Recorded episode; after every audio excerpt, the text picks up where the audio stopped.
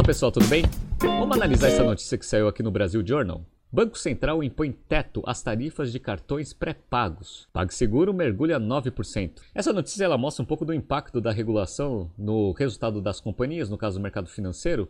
Vamos entender o que, que o Banco Central determinou, o impacto disso nos resultados do PagSeguro e do Nubank, e eu vou falar um pouco da minha opinião sobre essa ação do Banco Central. Se você gosta das nossas análises, por favor, dê um like nesse vídeo. E se você puder compartilhar as nossas análises com pessoas que possam fazer bom uso delas, a gente agradece. Relembrando que no dia 18 de outubro a gente dá início à última turma de 2022 do Price Strategy Program, curso completo de precificação que aborda todo o ferramental de pricing, gestão de valor tanto para o cliente quanto para a empresa e como que eu utilizo o pricing para alinhar estrategicamente a companhia. Curso bem rápido, três semanas, dois encontros à noite por semana via Zoom, mas ele é muito denso. Então, se você gosta de estratégia empresarial ou pricing, entre no nosso site www.btcompany.com.br/pricing e faça parte da última turma aí de 2022. Bora. Então vamos lá. Eu entrei aqui no site do PagSeguro só para mostrar para vocês um pouco desse cartão pré-pago. Então tá aqui, ó, cartão pré-pago Mastercard PagBank.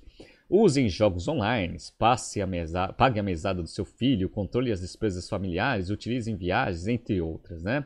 Então, é um cartão onde o PagSeguro vem colocando bastante esforço de crescimento para disseminar isso para o mercado. Qual é a diferença fundamental de um cartão pré-pago para um cartão de crédito? Controle. Tá? Num cartão de crédito, você tem o limite. E aí você vai fazendo várias compras até atingir o limite. E aí o limite ele é calculado aí para cada emissor, baseado um pouco no hábito de consumo e um pouco do risco da transação. Perfeito. Muita gente perde o controle, porque vai parcelando um monte de coisa, aí a fatura vai ficando alta e aí vai tendo pouco fluxo financeiro para conseguir honrar as faturas de curto prazo e ainda aquele monte de parcelamento que foi feito. Ou seja, perde o controle. Neste sentido, o cartão pré-pago é sensacional. Por quê? Porque você só consegue comprar coisas com o dinheiro que você já pagou antecipadamente o cartão. Ou seja, você vai lá, paga o cartão pré-pago, deixa o saldo lá e aquele saldo é o que você vai conseguir utilizar para fazer as contas à vista, a prazo, etc e tal. Ou seja, você precisa ter o dinheiro antecipado depositado no cartão para conseguir usar. Então te traz bastante disciplina para você conseguir controlar as suas finanças do dia a dia de uma forma mais efetiva. Então, para o usuário, o benefício fundamental desse cartão é controle. Para quem emite o cartão, aí é sensacional. Por quê? Primeiro, porque o cliente ele tem que depositar o dinheiro para você liberar o crédito. Então, você recebe o dinheiro antes do usuário utilizar o cartão pré-pago. Essa é a primeira coisa. A partir do momento que ele vai para um estabelecimento e utiliza esse cartão, você tem algo em torno de 30 dias para você conseguir depositar o dinheiro na conta do estabelecimento. Ou seja, ciclo de conversão de caixa bem invertido. Você recebe o dinheiro hoje, aguarda o cliente fazer a transação e depois, próximo de 30 dias, você tem que depositar esse dinheiro na conta do estabelecimento. Então, ciclo de conversão de caixa invertido é a primeira vantagem. A segunda é que as taxas que a emissora cobra do estabelecimento, na, na média, são um pouco maiores do que as taxas tradicionais do cartão de crédito. Então, taxa maior, ciclo de conversão de caixa invertido. Negócio muito bom. E aí foi exatamente nesses dois benefícios que o Banco Central fez uma regulação negativa aqui para o PagSeguro nesse exemplo. Então vamos lá. O Banco Central fixou tetos para a tarifa de intercâmbio de operações em cartão pré-pago e cartão de débito. Uma medida que tem potencial de reduzir em até 3% a receita do PagSeguro e 15% o lucro antes de impostos. Olha o impacto desse negócio em top line e bottom line. As taxas praticadas no mercado, à época, eram próximas de 1,5%, mas agora a resolução 246 fixou um teto de 0,5% para é, transação no débito e 0,7% nos cartões pré-pagos. Então caiu de 1,5 para 0,7, pessoal, menos da metade. Isso obviamente vai trazer um impacto no top line e também no bottom line. Só que não é só isso não. O fluxo de caixa invertido, que era a grande sacada aí do cartão pré-pago, também vai ser afetado. Olha que interessante, ó. O regulador também definiu que o prazo para liquidação das operações dos cartões pré-pagos deverá cair dos atuais 26 a 28 dias para dois dias, o mesmo prazo do cartão de débito. Então, agora aquela beleza de você receber o depósito agora, fazer a transação e depois de um mês você precisar depositar isso na conta do estabelecimento, esse um mês vai cair para dois. Ah, então, o que, que vai acontecer? O PagSeguro vai ter um, um aumento significativo no seu capital de giro. Ah, então, seu ciclo de conversão de caixa vai piorar bastante. A empresa vai precisar aí de dinheiro para rodar a sua operação muito mais do que precisava antes. Então, vai atacar nas duas belezas do cartão pré-pago. Ah, primeiro, vai reduzir a taxa. Segundo, vai diminuir o ciclo de conversão de caixa invertido. Isso vai trazer um resultado negativo? Com certeza. E já foi refletido esse resultado negativo de hoje para frente nas ações. Então, só hoje, a ação do PagSeguro caiu próximo de 8%. Legal. Que é isso, né? Se a rentabilidade do negócio vai cair por regulação, recalcula todo o free cash flow futuro, traz a valor presente e faz o ajuste na ação. Legal.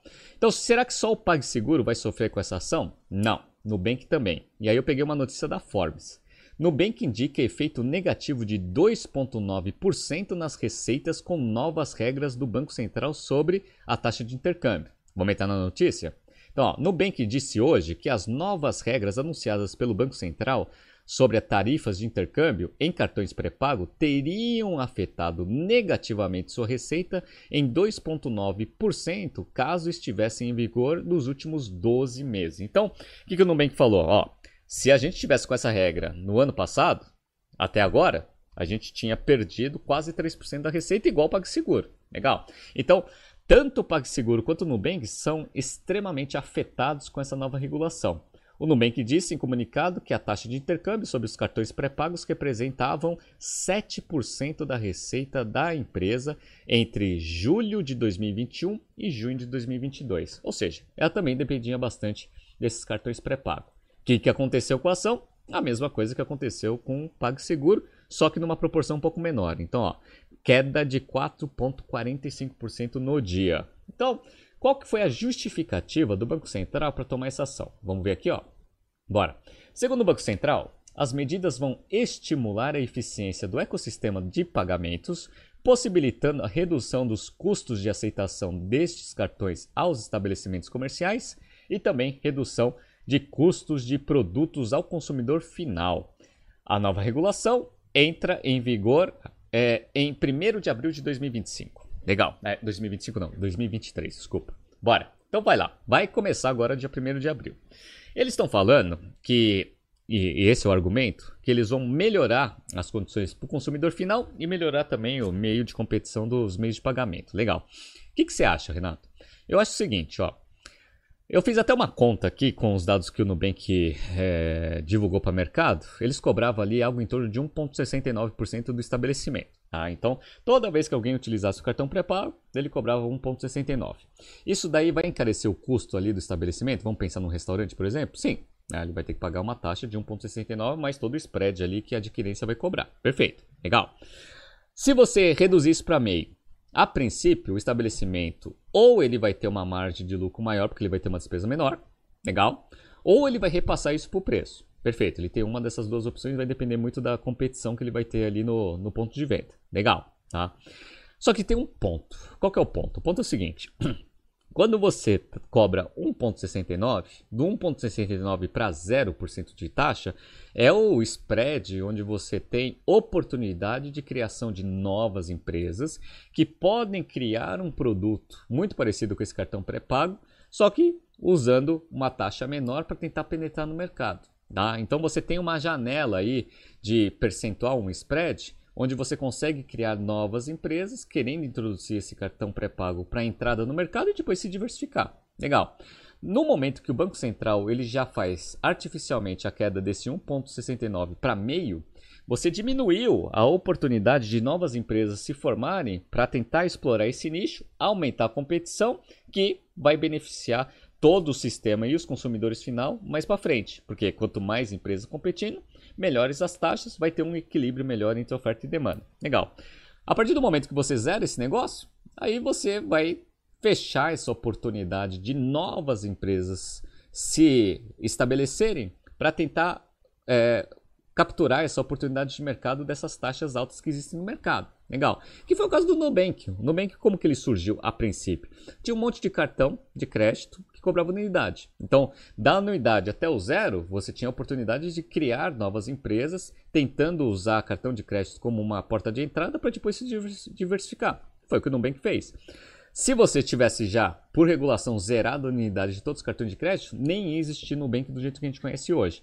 Provavelmente essa regulação vai fazer isso, né? Só que agora a gente não vai ver outras empresas surgindo. E aí o que vai acontecer? Essas empresas que já estão minimamente estabelecidas, elas vão ter uma queda de rentabilidade, absurda nesse produto, mas eles vão ter outros produtos ali para conseguir se recompor. Só que você fechou uma janela de criação de novas empresas e aí você mantém o mercado minimamente controlado dos players que existem. Tá? Então assim, eu particularmente acho que essa regulação ela vai trazer um efeito positivo para os estabelecimentos, até por redução de despesa, que eventualmente pode se refletir num benefício para o cliente final no curto prazo, também, com redução do preço para o consumidor final. Mas eu acredito que você cria menos oportunidades de aumento de competição, que na minha visão é a melhor forma para você conseguir regular melhor o mercado e ter taxas mais competitivas, porque são taxas de mercado que vão baixar por nível de competição, que na minha visão é o mais sustentável. Então, é, eu Beleza, legal. Acho que isso beneficiou bastante os bancos grandes, né, que vão manter ali o, o, mercado minimamente controlado ali, dado que você agora tem menos janela de entrada de novos competidores, beleza? E aí, isso daí no médio prazo para mim é ruim para o mercado de uma forma geral. Vamos ver o que vai acontecer. Eu não gosto muito de, de regulação assim de mercado, eu acho que inibe um pouco da competição e criação de novas empresas. Mas já está feito, dia 1 de abril vai começar. A gente, como usuário, a gente vai gostar do curto prazo, porque a princípio essas taxas vão diminuir. Vamos ver o que vai acontecer no médio prazo com o nível de competição do jeito que está. Tá surgindo aqui alguns BTCs News passados para vocês se atualizarem. Não se esqueça de se inscrever no nosso canal e na nossa newsletter. Grande abraço e até amanhã.